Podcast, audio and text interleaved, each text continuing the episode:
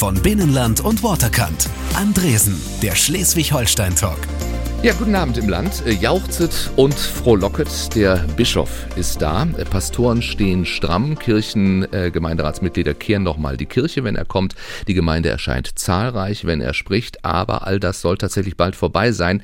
Denn in wenigen Tagen geht er in den Ruhestand. Umso schöner, dass er vorher die Zeit gefunden hat, nochmal hier in meiner beschaulichen kleinen Radiokapelle äh, vorbeizuschauen. Ich freue mich sehr, dass er da ist. Der oberste Hirte der Nordkirche, Landesbischof Gerhard Ulrich. Schönen guten Abend. Schönen guten Abend. Ich freue mich, dass ich hier bin. Herr Landesbischof, das ist die offizielle Anrede, oder? Das ist der Titel, den ich seit 2013 äh, trage, ja. Wer muss Herr Landesbischof sagen und wer darf Herr Ulrich sagen zu Ihnen? Es muss überhaupt gar niemand Herr Landesbischof sagen. Also wenn jemand Herr Landesbischof sagt, dann weiß ich, jetzt wird es irgendwie ernst. ähm, mir reicht eigentlich immer mein Name, äh, weil ich glaube, dass das Amt sich nicht durch den Titel transportiert, sondern äh, durch das Reden, durch das Tun, durch das Begegnen. Ja, der Ulrich hat's gemacht und nicht ja, der, der damals Der Gerd Ulrich hat's gemacht ja. oder der Gerd Ulrich hat's veranlasst oder der Gerd Ulrich war hier. Das äh, ist dann eine wunderbare Message, wenn das so kommt ähm, weil ich ein Mensch bin, der nicht so sehr auf Distanz achtet. Manchmal vielleicht zu wenig. Ich freue mich, dass Sie hier sind. Ähm, und das liegt jetzt nicht an der mir angeborenen Obrigkeitshörigkeit und auch nicht an meinen familiären Bindungen in die hm. tatsächlich äh, äh, Nordkirche, sondern einfach, weil Sie ein Mensch sind, der viel zu erzählen hat. Und äh, vor allem vieles, was man von einem Bischof jetzt nicht zwingend erwartet. Wir haben viel zu besprechen. Das denke ich auch. Vielen Dank. Zwei Millionen Mitglieder um und bei hat die evangelisch-lutherische Kirche im Norden. Das Oberhaupt dieser Nordkirche ist mein Gast heute Abend, Landesbischof Gerhard Ulrich. Wie viele der zwei Millionen werden wissen, dass es sie gibt und wer sie sind? Das ist eine gute Frage, über die ich noch nie nachgedacht habe. Äh, ich glaube, dass sehr viele wissen, wer ich bin ähm, und dass vielleicht noch mehr wissen, dass es mich gibt. Ähm, ich habe ja die große Freude, wenn ich irgendwo hinkomme, zu Besuch in Gemeinden, in Kirchenkreisen oder zu Veranstaltungen, äh, dass immer sehr viele Menschen da sind. Und äh, ich immer das Gefühl habe und auch die Gewissheit habe, es sind viele Menschen, die sich für uns interessieren, die neugierig sind äh, und die natürlich auch neugierig sind, denjenigen zu hören und zu sehen, äh, der das leitende Amt äh, innehat, das leitende geistliche Amt innehat. Äh, aber über die Zahlen habe ich noch nie nachgedacht. Sorgen wir vielleicht jetzt auf den letzten Metern nochmal dafür, dass es äh, noch mehr werden, die Sie kennen und die vieles über Sie wissen. Es gibt eine kleine Tradition in dieser Sendung. Der Gast stellt sich selber vor zu Beginn. Äh, ich möchte Sie jetzt nicht dazu zwingen, mühsam nach Worten zu suchen. Müssen Sie wahrscheinlich gar nicht, aber möglicherweise hätte es Predigtlänge. Und deswegen habe ich mal etwas vorbereitet für Sie. Ach ja, okay. Ja, Sie müssen auch nicht mit Liebe Gemeinde beginnen und mit Amen aufhören. Mr. Landeskirche hat mich, Gerhard Ulrich, mal eine Tageszeitung genannt. Mit einem solchen Titel habe ich natürlich nicht gerechnet, als ich zum ersten Landesbischof der damals frisch gegründeten Nordkirche gewählt wurde. Und wenn man mir 1972 erzählt hätte, also mit 21 Jahren, dass ich heute in einem Radiointerview in der Funktion als Bischof oder auch schlicht Pastor sitzen würde, hätte ich tatsächlich meine damals noch volle Haarpracht geschüttelt. Denn nach dem Abitur und dem Wehrdienst wollte ich auf die Bühne oder ins Fernsehen. Harry, hol schon mal den Wagen vor, vielleicht so.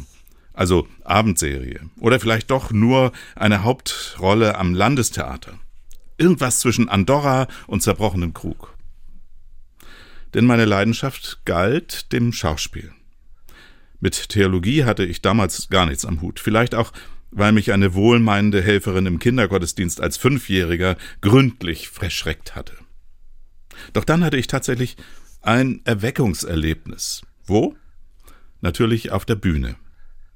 Und das Erlebnis klang so Von allen Seiten umgibst du mich und hältst deine Hand über mir. Es ist der 139. Psalm, den eine Kollegin damals zitierte. Und da wusste ich, dass ich gemeint war.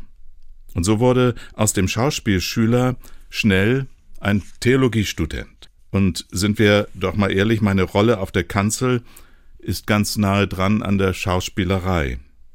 In der Kirche und im Theater geht es immer um alles oder nichts, um Leben und Tod, um Tragödie und Komödie. Das habe ich mal gesagt. Und damit das Leben in all seinen Facetten gemeint. Und so liebe ich es auch, an ungewöhnlichen Orten, sehr gerne auch im Theater zu predigen und regelmäßig mit kurzen Andachten im Fernsehen aufzutreten. Das quetsche ich noch in meinen Terminplan, denn der Ort, an dem man mich wohl am häufigsten antrifft, ist das Auto. 700 Stunden im Jahr düse ich durch den Norden. Habe aber keinen Punkt in Flensburg, denn ich lasse mich fahren. Durchs große Gebiet der Nordkirche von Sylt bis Usedom. Bisher kamen meine Hobbys allerdings zu kurz. Ich schwinge gern die Kochlöffel, abwechselnd mit den Drumsticks. Und ich freue mich schon, dass ich in Zukunft die Töpfe und die Toms öfter sehe und nutzen kann als leidenschaftlicher Koch und Schlagzeuger. Denn gerade bin ich 68 geworden und gehe Ende März in den Ruhestand.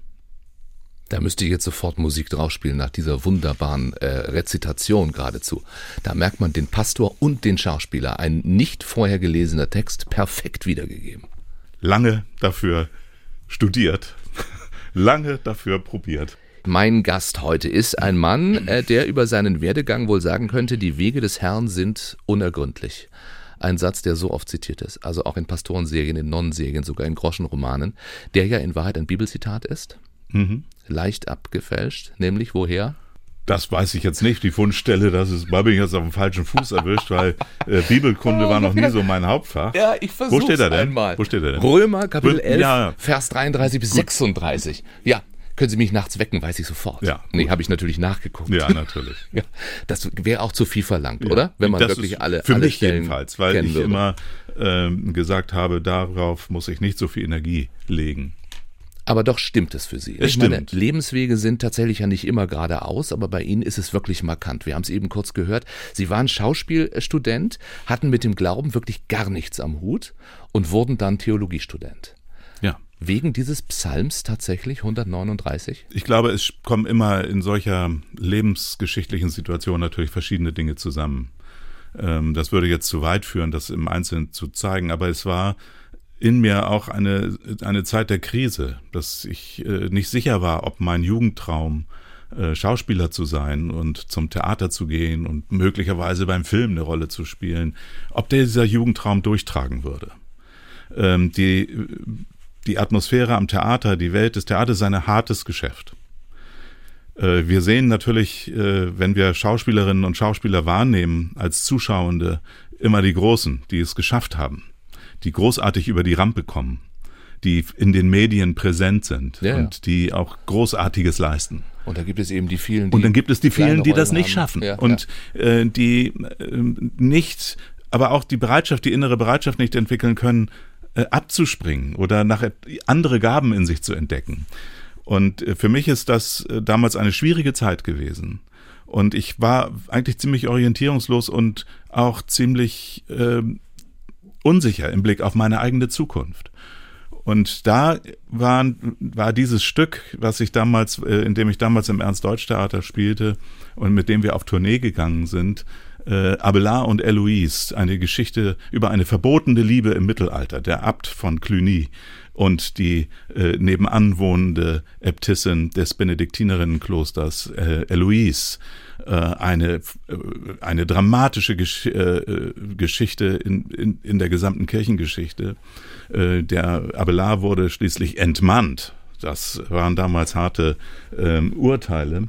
Äh, und eigentlich wäre das eine Geschichte gewesen für einen Schauspieler, äh, wenn er in so einem Stück besetzt ist, was er dann ja auch sich erarbeiten muss, äh, endgültig äh, mit Gott und den äh, irdischen Institutionen, die ihn äh, verkündigen, ähm, abzurechnen.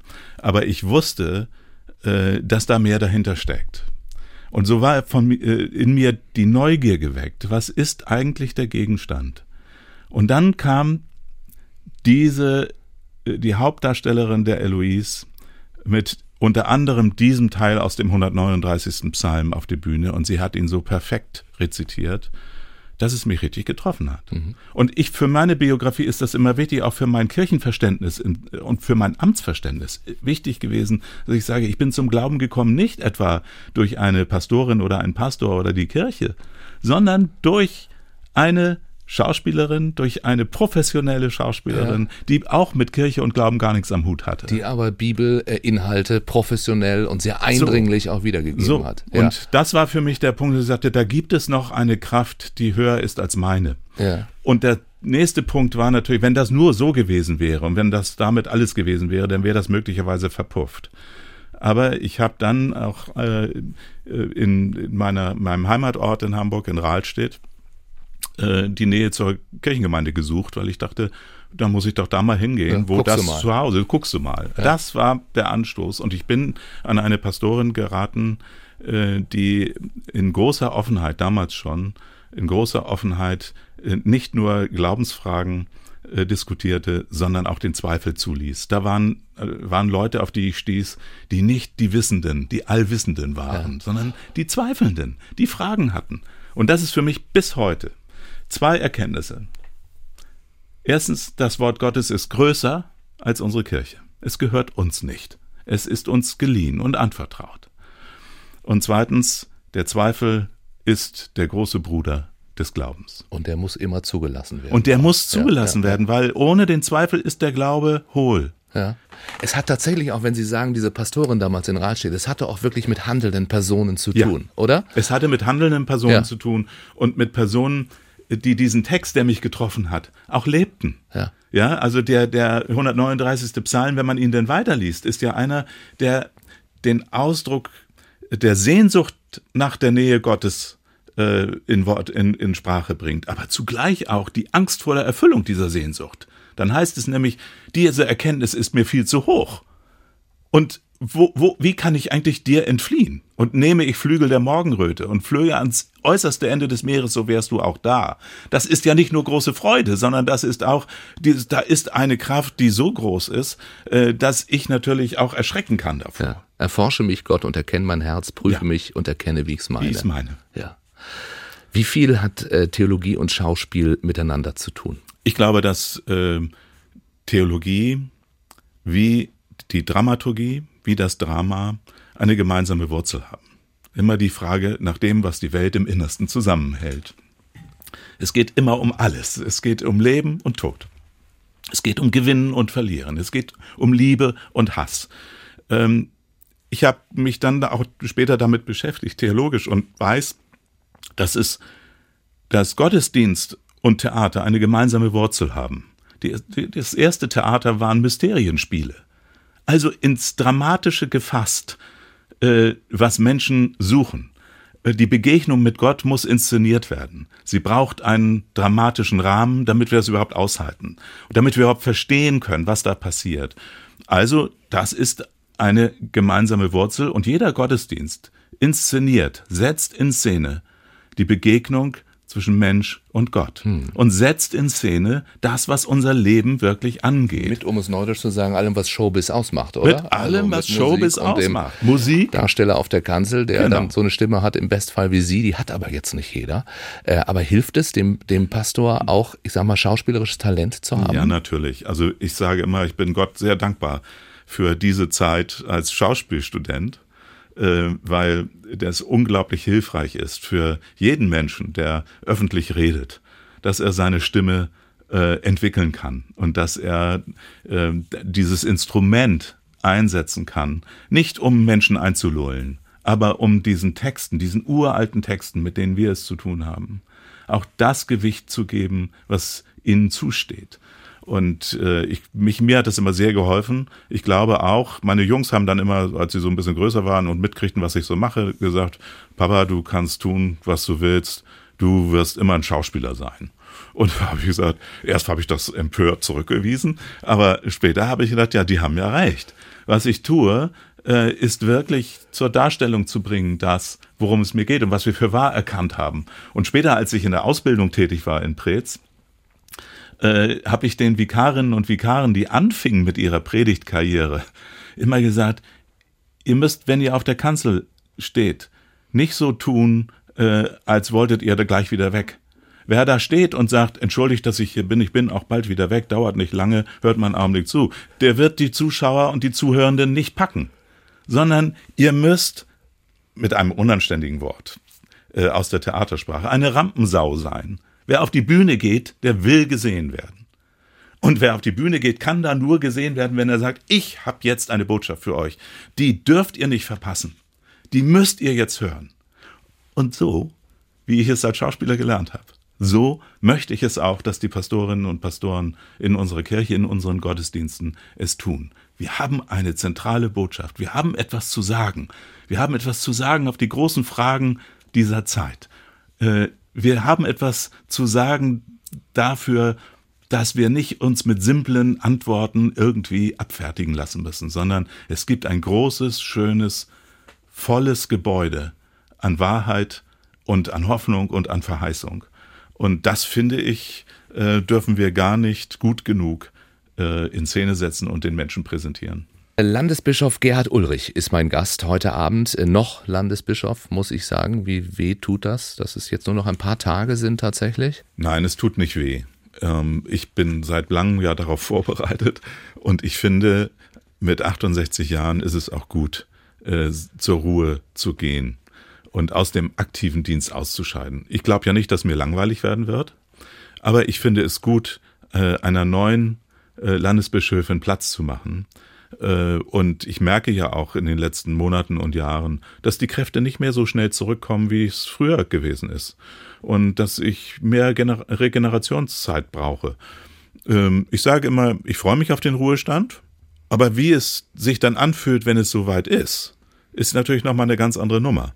Und das kann ich da erst beantworten, wenn es soweit ist. Ja, wir auch noch ein bisschen ausführlicher drüber reden, wie das denn wohl sein wird. Äh, Sie sind der ja erste und bisher einzige Bischof dieser großen, großen Nordkirche, diesem, äh, ich nenne es mal Zusammenschluss aus den äh, Kirchen in Hamburg, Schleswig-Holstein und Mecklenburg-Vorpommern. Das ist jetzt fast neun Jahre her. Damals 2012 war das auch eine Flucht nach vorn für die Kirchen im Norden? Nein, es war keine Flucht nach vorn, sondern ich glaube, dass das ein äh, wichtiger Schritt gewesen ist angesichts der Zeit, auch in der wir lebten. Also äh, das ist ja nicht plötzlich gekommen. 2012 haben wir die Nordkirche gegründet zu Pfingsten. Da war das Gründungsfest. Aber davor lagen ja viele Jahre des gemeinsamen Überlegens und Zusammenkommens. Und davor lagen Jahrzehnte gelebter Partnerschaft zwischen Kirchengemeinden äh, aus Nordelbien äh, und äh, Mecklenburg und Pommern. Äh, während der Zeit der DDR, der 40 Jahre, hat es immer äh, Partnerschaften gegeben. Und es war jetzt in dieser geschichtlichen Zeit nach der Wende äh, eine große Chance, äh, diese unterschiedlichen Kulturen zusammenzubringen und voneinander zu lernen. Und was wir gemacht haben, war ja nicht das, was man nach der Wende häufig gemacht hat, nämlich so Anschlüsse zu machen von, von Ost nach West, sondern wir haben gesagt, nein, wir machen was ganz Neues. Jede das. dieser drei Kirchen wird zu Ende gehen, an ihr Ende kommen und wir schaffen eine neue Verfassung. Und das Wunderbare an dieser Verfassung ist, dass die ähm, gewachsenen äh, Kulturen und Geschichten der drei ehemals selbstständigen Kirchen nicht irgendwie angeglichen werden, sondern dass sie Räume haben zu leben. Mhm. Also das war keine Flucht nach vorne, sondern es war die Erkenntnis der Zeichen der Zeit. Natürlich hatte das auch Zeichen der Zeit, weil es äh, tatsächlich ja, äh, wenn man Kirchenaustritte, immer ja. weniger Menschen gehen in die Kirche. Also sie hätten ja diese Partnerschaften, wie sie gelebt waren, auch weiterführen können. Na, es war sinnvoll natürlich, weil dazu natürlich auch ökonomische Gründe kamen und äh, Entwicklungen der Zeit. Die Bindekräfte aller Institutionen lassen nach. Wir haben bis heute äh, mit, das bedauern wir und, und ich leide auch darunter, mit Kirchenaustritten zu tun. Menschen, die sagen, nee, mit der Institution äh, und dieser Organisation wollen wir nichts zu tun haben. Das geht vielen Organisationen so. Und die Bindekräfte lassen, äh, Gott sei es geklagt, nach.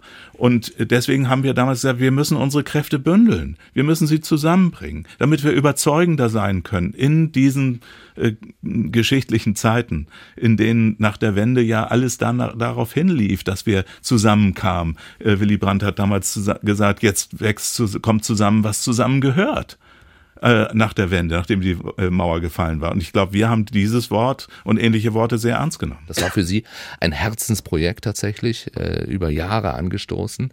Äh, wie wichtig ist es, dass die Kirche dorthin geht oder zu denen geht, die nicht in die Kirche kommen?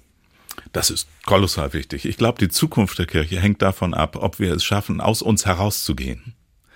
Wir werden keine große Zukunft haben, und wir werden die Menschen nicht zurückgewinnen, wenn wir in unseren Kirchen bleiben äh, und sozusagen eine Kommstruktur leben und warten, dass sie kommen, sondern wir werden hinausgehen müssen. Die Kommstruktur ist schön. Ja, also das ist so, dass man und dann Ja. sind wir traurig, wenn niemand kommt. Ja, Sie das, waren im Theater, Sie waren in einem. äh, das äh, ist mein ja ein äh, so eine Projektserie der letzten Jahre für mich gewesen, dass ich äh, gepredigt habe an sogenannten fremden Orten und hier in Kiel am Schauspielhaus äh, mit Predigten zu Inszeni aktuellen Inszenierungen der jeweiligen Spielzeiten. Ja. Und ich bin auf die Bühne gegangen und ich bin ganz bewusst aus der Kirche rausgegangen auf die Bühne. Ich bin total dankbar, dass in diesen letzten Jahren meines Dienstes diese beiden biografischen Bögen zusammenkommen. Und ich habe ja auch da bei meiner Othello-Predigt äh, in Schwerin mitgespielt. Äh, also ich habe da keine Berührungsängste und ich habe gemerkt, die Menschen, die da kommen, jedes Mal sind diese Predigten ganz großartig besucht. Nee, die wollen das Stück sehen. Nein, und dann die wollen- kommt die Predigt dazu Die und wollen die die, Predigt, nicht wollen, die müssen sich, die müssen Ja. sich Karten besorgen für die Predigt. ah, auch so. Kostet nichts, aber müssen sie sich holen. Und ich sehe da ganz viele Menschen, die ich natürlich auch sonntags in einem Dom sehe. Fans. Leute, ja, die gerne Ja. zuhören und die, gerne Predigten hören. und, das auch schon ganz, ja. und auch meine Fans möglicherweise. Ja. Aber es gibt ganz viele, die würden niemals zu einer Predigt in eine Kirche gehen. Aber da gehen sie hin. Und das finde ich eine, ein großes Geschenk, äh, dass, äh, dass Menschen sagen, wir sind, wir gehören nicht zu euch, wir sind nicht getauft, es gehört nicht zu unserer Lebensgeschichte, aber ich bin neugierig auf das, äh, was ihr zu sagen habt. Ich höre mir das an, ich lasse mich drauf ein. Ich lasse mich auch. drauf Ja, ein. ja. Ich kann dann auch hinterher sagen, nee, ist nichts für mich. Aber du hast das gut gemacht. Beides kenne ich. Aber ich kenne auch Leute, die sagen, Mensch, das leuchtet mir richtig ein. Das hat mir richtig gut getan. Und dann äh, sage ich, äh, dann verteile ich keine Eintrittsformulare, sondern ich sage, schön, dass wir uns begegnet sind. Schön, dass Sie dieses Angebot wahrgenommen haben. Eine Predigt habe ich mal gehalten. Ähm, in, in einer Lagerhalle äh, eines Büroausstatters. Da ging es um die Frage, äh, wie gestalten wir eigentlich unsere Arbeitswelt. Und da kam hinterher einer zu mir, und das war eigentlich ein wunderschönes Kompliment, er sagte, arbeiten Sie wirklich bei der Kirche?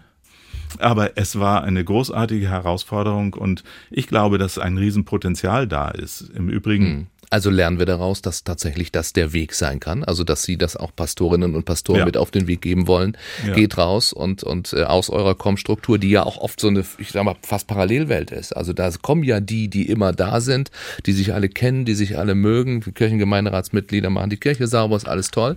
Aber die anderen muss man doch erreichen. Ja, aber ich will das nicht so schwarz-weiß stehen lassen, weil diejenigen, die aktiv an dem Gemeindeleben teilnehmen und die ganz bewusst Mitglieder dieser Kirche sind und einen großen, einen großen Anteil haben auch äh, daran, dass wir materiell äh, uns Pastorinnen und Pastoren leisten können, dass Mitarbeitende da sind, dass es Kirchenmusik gibt. Diejenigen leisten einen großen Beitrag dafür, dass wir weltweit auch ökumenisch unseren Dienst tun können. Also gerade im Blick auf die, äh, auf die Arbeit mit Migranten und Flüchtlingen haben wir äh, Tausende von Menschen, die in den Gemeinden und in den Diensten und Werken äh, sich ehrenamtlich engagieren. Doch muss und es ja das. Ziel sein, dass es wieder mehr wird. So, ja. und genau das muss das Ziel sein. Da dürfen wir nicht nachlassen. Ich will das auch nicht kleinreden. Ich will nur sagen, die Bedeutung äh, unserer äh, Botschaft oder die Bedeutung von Kirche hängt nicht nur an den Zahlen der Mitglieder, auch. Aber die Bedeutung geht deutlich darüber hinaus. Und das spüre ich bei meinen Begegnungen mit denen, die nicht zu uns gehören. Die sagen, es ist gut, dass es euch gibt. Ich möchte nicht zu euch gehören, ich kann das nicht. Äh, und, und bin, bin zwar offen, aber irgendwie habe ich eine andere Lebensgeschichte. Aber es ist wichtig, dass es euch gibt. Andresen, der Schleswig-Holstein-Talk. Nur auf NDR1 Welle Nord. Wir lieben Schleswig-Holstein. Moin. Ja, schönen guten Abend. Äh, Erst wollte er Schauspieler werden, dann studierte er Theologie, wurde Pastor, Pastorenausbilder, schließlich Bischof, Landesbischof. Gerhard Ulrich ist mein Gast heute Abend, Landesbischof der großen, großen Nordkirche. Haben Sie diesen Tag mit einem Gebet begonnen? Äh, natürlich, das äh, ist so üblich. Ich äh, ziehe mich da nicht in eine Kapelle zurück, äh, aber in meinem, bei meinem Zuhause, äh, wenn ich mich an den Schreibtisch setze oder wenn Das ich ja ins das Auto Schöne, wir setze, Protestanten dann können das ich überall. Wir brauchen nicht die Kapelle im Vorgarten. oder Wir so. brauchen nicht, Ja. das ist ja Luthers Überzeugung gewesen, dass es äh, keine heiligen Räume äh, gibt, sondern dass heilige Räume da entstehen, wo das Wort Gottes äh, verkündigt wird. Wo finden Sie diesen Gedanken, der Sie leitet dann an dem Tag? den finde ich vielleicht an einem ganz weltlichen Gedanken, der, der mich an dem Morgen plötzlich erreicht. Also wenn äh, meine Frau losfährt zu den Kindern, weil es denen nicht gut geht äh, und sie angerufen haben, äh, ob sie ihnen helfen kann, über den Tag zu kommen mit den drei kleinen Kindern, en unseren Enkelkindern, dann bitte ich Gott, dass er uns behütet und dass er sie behütet auf dem Weg dahin und dass er bei ihr ist. Äh, also es sind ganz konkrete Dinge, die, äh, die mich beschäftigen. Manchmal sind es auch Bibeltexte, äh, manchmal sind es Gedanken, die am, am Tag davor mich geleitet und beschäftigt haben. Das ist sehr, sehr unterschiedlich. Und jetzt alle, danke für diesen guten Morgen, Herr Bischof. Danke hm, für, für jeden neuen, Tag. Tag. Danke für alle wie geht's weiter? Aha! ich muss auch nochmal nachgucken. Das ist ja für viele von uns Kirche, oder? Ja. Also Kirchenmusik. Danke für diesen guten Morgen. Ich habe es öfter schon gesagt, äh, äh, also wenn, wenn der Vikar im Zopfpullover vorne ja. im Altarraum steht mit der Gitarre. Mit der Klampe über dem alten genau. Talar. Und dann singt er das und dann soll mir das zeigen, Kirche ist modern. Das äh, ist es so natürlich noch nicht. Ja, wir, wir stellen fest, wir halten es nochmal fest, wir haben es vorhin gesagt, Kirche ist auch Showbiz, Kirche ist ja. auch Entertainment. Ja. ja. Und da gehört mehr dazu als. Es Gitarre. gehört mehr dazu. Ähm, es, es ist aber auch, Kirche ist auch die Chance, Traditionen und Neues zusammenzubringen. Äh, und die unterschiedlichen Kulturen äh, auch wahrzunehmen. Dieses Danke-Lied äh, kenne ich deswegen auch äh, nicht so richtig gut auswendig, äh, weil ich immer Probleme damit habe, weil, weil mit jeder Strophe ja der Ton, also der, der Anfangston höher wird. Ja. Und dann bin ich immer damit beschäftigt, kriege ich wohl den nächsten Ton noch? Und das Ding hat ja sieben Strophen und bei der siebten äh, es hört muss, nicht auf. Muss, es ja. hört nicht auf. Nee, nee. Aber mich überzeugen ganz viele sehr alte Lieder. Also äh, meine Großmutter hat mir immer gesungen, wer nur den lieben Gott lässt walten. Aber manchmal braucht es nicht mehr als solche alten Lieder, um zu verstehen, äh, was uns heute eigentlich bewegt. Ja. Also, also Sie so merken, wir sind bei der Musik tatsächlich ja. jetzt. Und ich habe es ja. eben gar nicht gesagt, der Landesbischof der Nordkirche ist mein Gast, Gerhard Ulrich. Äh, bei Bischof denken wir an einen distinguierten Herrn, der am liebsten Chorele und äh, Oratorien hört. In dieser Beschreibung würden Sie sich jetzt wahrscheinlich nicht wiedererkennen. Nein, ich bin mit anderer Musik groß geworden. Es war Rockmusik, Sie spielen Schlagzeug. ich habe Schlagzeug gespielt, jetzt lange nicht, äh, traue mich nicht mehr so richtig, weil ähm, unser jüngster Sohn ein großartiger Schlagzeuger ist äh, und äh, längst mir davon geeilt ist. Aber äh, ich bin immer noch fasziniert von diesem Instrument. Ähm, weil es mehr ist als eine als ein Rhythmusinstrument, sondern es ist ein Instrument, das uns, die, was mir immer die Möglichkeit gegeben hat, auch meinen Emotionen Ausdruck zu verleihen. Es gehört, glaube ich, auch zur festen Familientradition, äh, mit ihren Söhnen zur Bagalutenweihnacht zu gehen, von Torfrock. Seit 25 Jahren. Würde man den Bischof jetzt auch nicht unbedingt vorne headbangend wahrscheinlich erwarten. Nein, also headbangend bin ich dann nicht. Äh, übrigens kommt meine Frau auch immer mit. Ähm, meine Frau, die geht immer ganz nach vorne in die Menge rein. Ich sitze inzwischen etwas äh, auf den Rängen, ja. ähm, aber ich bin ziemlich textsicher äh, und äh, vor allem auch meine Jungs, unsere Jungs, die äh, inzwischen auch mit ihren Partnerinnen, mit, das ist immer die Feuerprobe für eine neue Beziehung, ob sie ob äh, das, das gefällt und wenn nicht, was ist dann? Naja gut, dann muss man darüber reden, woran es liegt. Äh, aber ich mag diesen Humor ja, das ist immer eins, ein Ereignis, ähm, was wir uns gönnen. Immer am Freitag vor Heiligabend. Ja, da werden Sie jetzt nicht so viele äh, Kollegen wahrscheinlich treffen auf Doch. solchen Veranstaltungen. Doch. Ich habe, als ich, das haben wir jetzt bei meiner Biografie rausgelassen, es wird immer gerne übersprungen. Ich war ja 13 Jahre lang Probst äh, in einem, im Kirchenkreis Angeln äh, den damaligen Kirchenkreis Angeln äh, mit Sitz in Kappeln. Ja, und zuständig äh, für die wunderschöne Kirche in Rabenkirchen zum Beispiel. In Rabenkirchen, ja, ja die ja. jetzt völlig neu restauriert werden muss, weil sie einsturzgefährdet ist. Oder auch Zeit, ich habe meine Kindheit im Pastorat verbracht. Ich weiß, ja. ja. ja Sehen Sie, riecht es immer noch so muffig da? Dann wahrscheinlich nicht. Doch. Das für mich Aber das wird jetzt gerade bearbeitet. Wird bearbeitet. Wird Gut. bearbeitet. Ja, ja, okay. Ähm, und während dieser Zeit habe ich dann, äh, gab es ja ein, ein Konvent der Pröbstinnen und Pröbste dieses, dieses Sprengels damals unter der Leitung des damaligen Schleswiger Bischofs Hans Christian Knut. Und da habe ich dann immer in der Adventszeit rumgefragt, wer denn mal mit möchte. Und da sind tatsächlich einige mitgekommen und von denen, die damals mit mir zusammen im Pröbste-Konvent waren, äh, gibt es immer noch einige, die seitdem äh, jedes Jahr mitkommen und wir sind immer zusammen und erleben das gemeinsam. Waren Sie auch schon mal zusammen auf einem Stones-Konzert? Ja, mit einigen.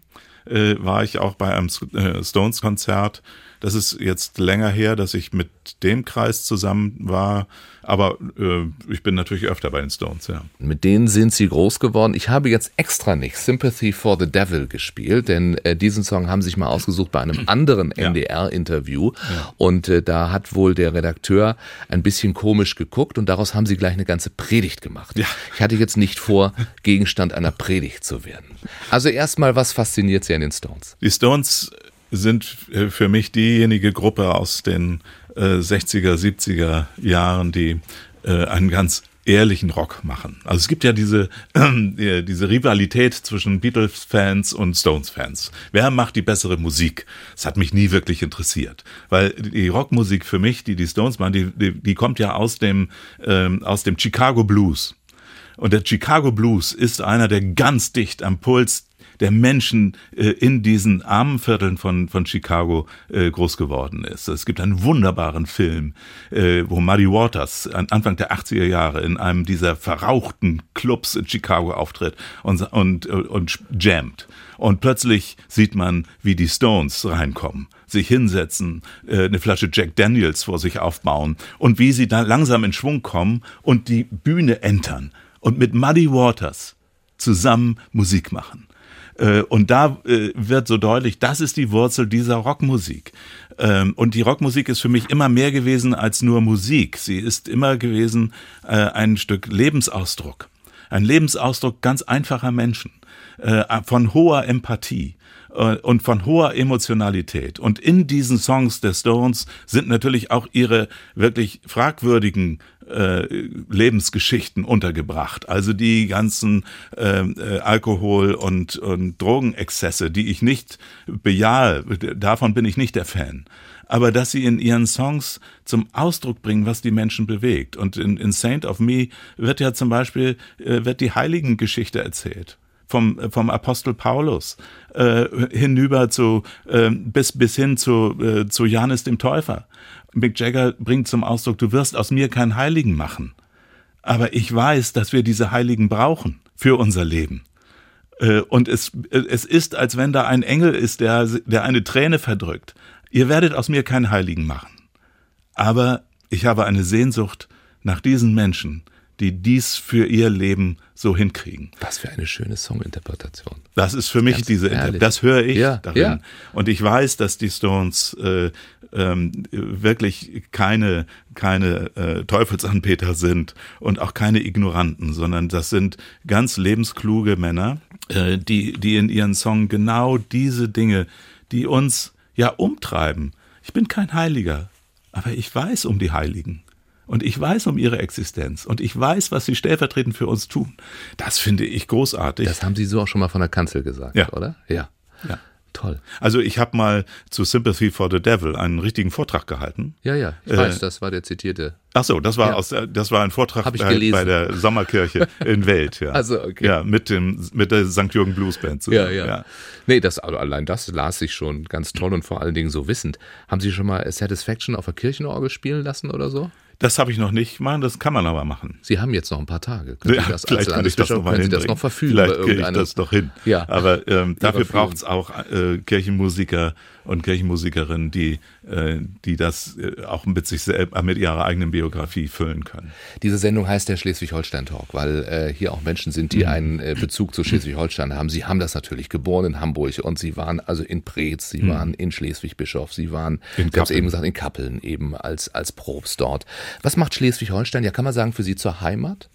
Ja, äh, es macht für mich zur Heimat vor allem die Menschen, denen ich hier begegne. Das ist ein ganz besonderer Schlag von Menschen, äh, die, äh, die eine richtig gute Mischung aus Distanz und Nähe hinkriegen. Äh, also man wird niemals einem Schleswig-Holsteiner sofort äh, um den Hals fallen. Das wird er immer, wird man merken. Wenn man das tut, wird er steif sondern er wird immer erstmal kritisch gucken, was bist du denn für ein? Was wohl du? Und äh, ich finde das wunderbar, diese Ehrlichkeit, die ich bei den Menschen hier in diesem Landstrich erlebe und diese große Verbundenheit mit der Landschaft, in der äh, die Menschen leben. Ich habe viele Freunde auf der kleinen Nordseeinsel Pellworm äh, und weiß, wie diese Menschen leben mit äh, dem Rhythmus der Natur, mit dem Rhythmus der Schöpfung, mit dem Rhythmus von Ebbe und Flut. Das sind für mich äh, Lebenszeichen. Das sind für mich alles Bilder, die unser Leben deuten. Und diese, dieses Bewusstsein erlebe ich hier in, in Schleswig-Holstein wunderbar. Und ich liebe es einfach als ehemaliger Hamburger, äh, liebe ich diese kleinteiligen äh, Gemeindezuschnitte. Äh, ich liebe diese Gemeinschaften und ich leide auch mit den Dörfern darunter, dass die äh, immer mehr sich entleeren äh, dass wir viele Geisterdörfer sozusagen haben, jedenfalls zwischen Oktober und März. Dann werden die Resthöfe, die liebevoll restauriert sind, ja erstmal mit äh, runtergelassenen Rollläden verlassen und äh, zum Frühlingsanfang werden die Rollläden ja, hochgezogen. hochgezogen da hat sich ganz Gäste viel kommen. verändert. Es ist ja. nicht keine Idylle. Aber die Menschen, die hier leben, die sind mir sehr ans Herz gewachsen, weil sie äh, manchmal auch äh, das Herz auf der Zunge tragen, äh, aber manchmal auch eben ganz und gar äh, zurückhaltend, zurückgezogen sind äh, und beobachtend. Und ich liebe das Blattdeutsche. Heute Abend äh, mein Gast, äh, der, äh, ich sage nochmal, Oberhirte der großen Nordkirche, Landesbischof Gerhard Ulrich. Wir haben schon von seiner großen Liebe zu den Rolling Stones gehört, aber Sie haben sich noch einen Titel ausgesucht und das ist dieser hier. Endlich mal was Kirchliches. Aber Sie sagen, für Sie ist dieses Stück vor allen Dingen mit Ihrer Frau verbunden.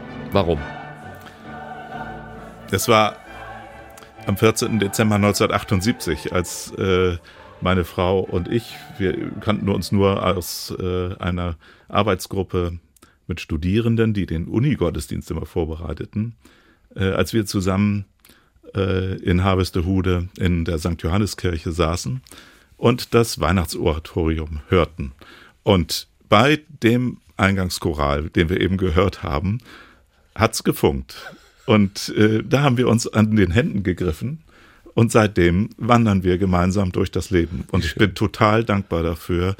Ähm, und für mich ist das ein Lebens, ja. äh, eine Lebensgabe, äh, dass ich jauchzen und frohlocken darf, dass ich, äh, dass mein Leben so hat sich gestalten lassen, wie bis, wie, wie bis hierher. Ja, aber wie schön, dass es dann auch dazu gleich gefunkt hat und sie jetzt ja. immer sagen können, jauchzen und frohlocken. Ja. Meine andere weiß ich nicht, Nena 99 Luftballons oder so. Ja, das gut. ist ja geradezu wieder für geschrieben. Das scheint so. Manchmal ist es dann auch, manche sagen dann, wenn sie die Geschichte nur hören von mir, das ist ja total kitschig. Äh, aber was ist schon Kitsch? Ist auch nur eine, eine Form von Kunst. Hier ist NDR 1 Welle Nord. Heute mit Landesbischof Gerhard Ulrich, noch Landesbischof. Es wird ihm wahrscheinlich äh, schwerfallen, wenn man irgendwann das nicht mehr sagt. Was heißt irgendwann? In ein paar Tagen ist es soweit. Äh, freuen Sie sich oder schwingt ein bisschen Angst mit?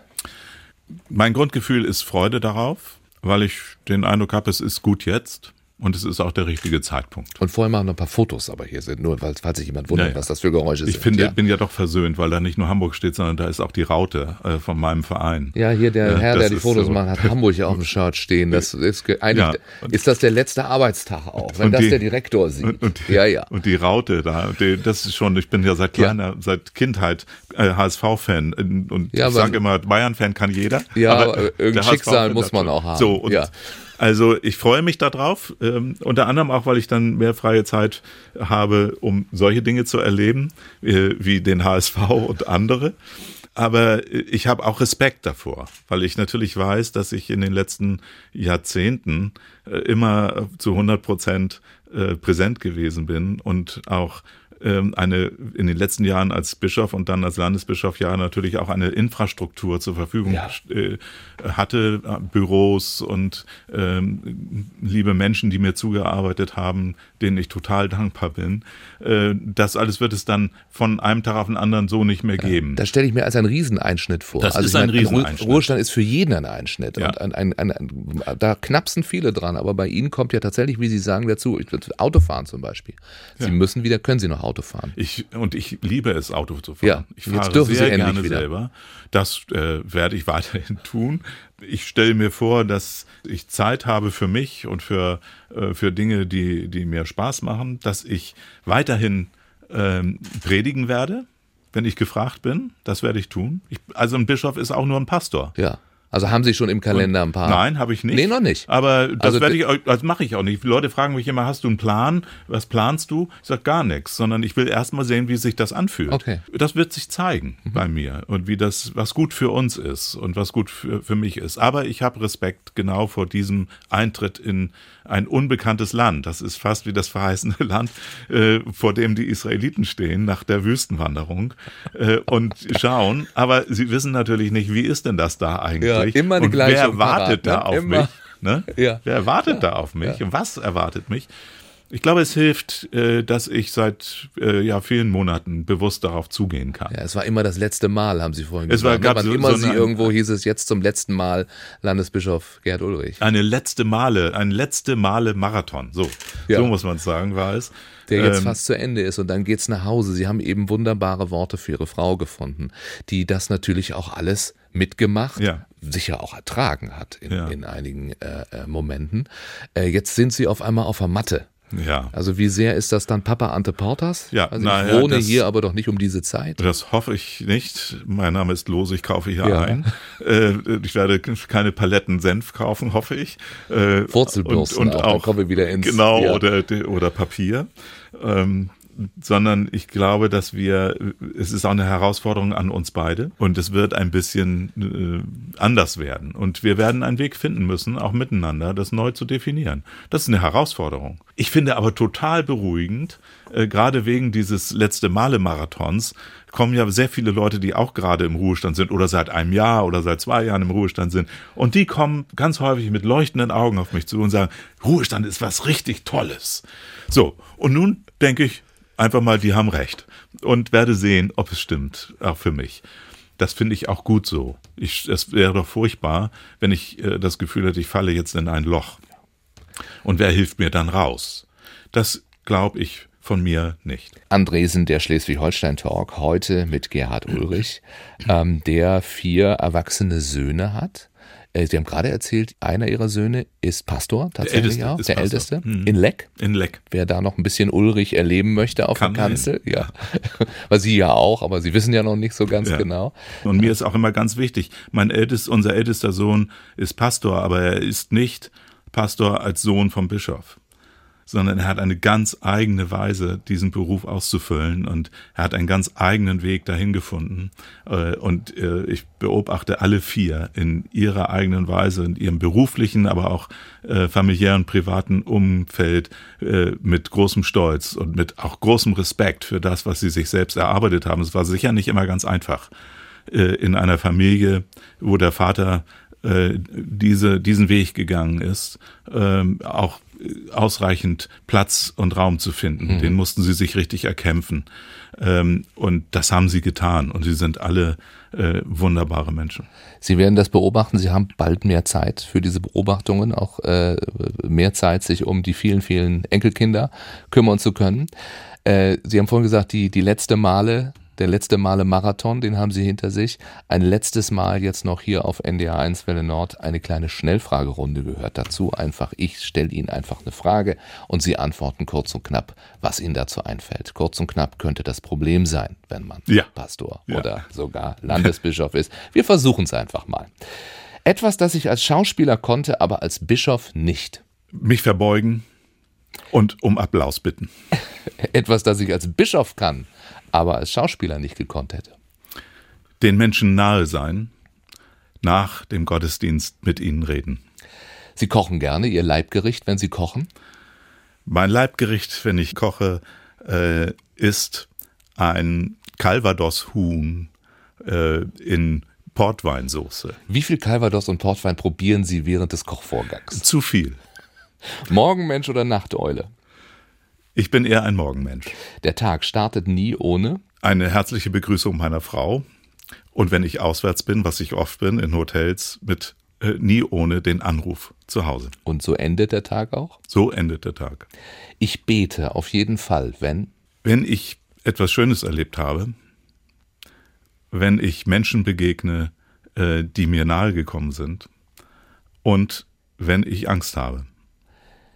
Mein Glauben ist für mich. Mein Glaube ist für mich der Halt in meinem Leben geworden und die Weite die ich, wenn ich durch meinen Alltag gehe, sonst nicht hätte. Im Ruhestand freue ich mich auf.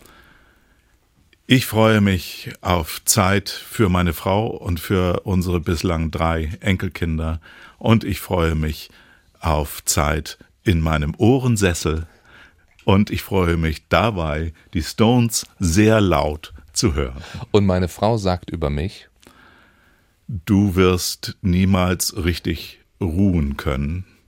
Äh, du wirst immer Hummeln im Hintern haben.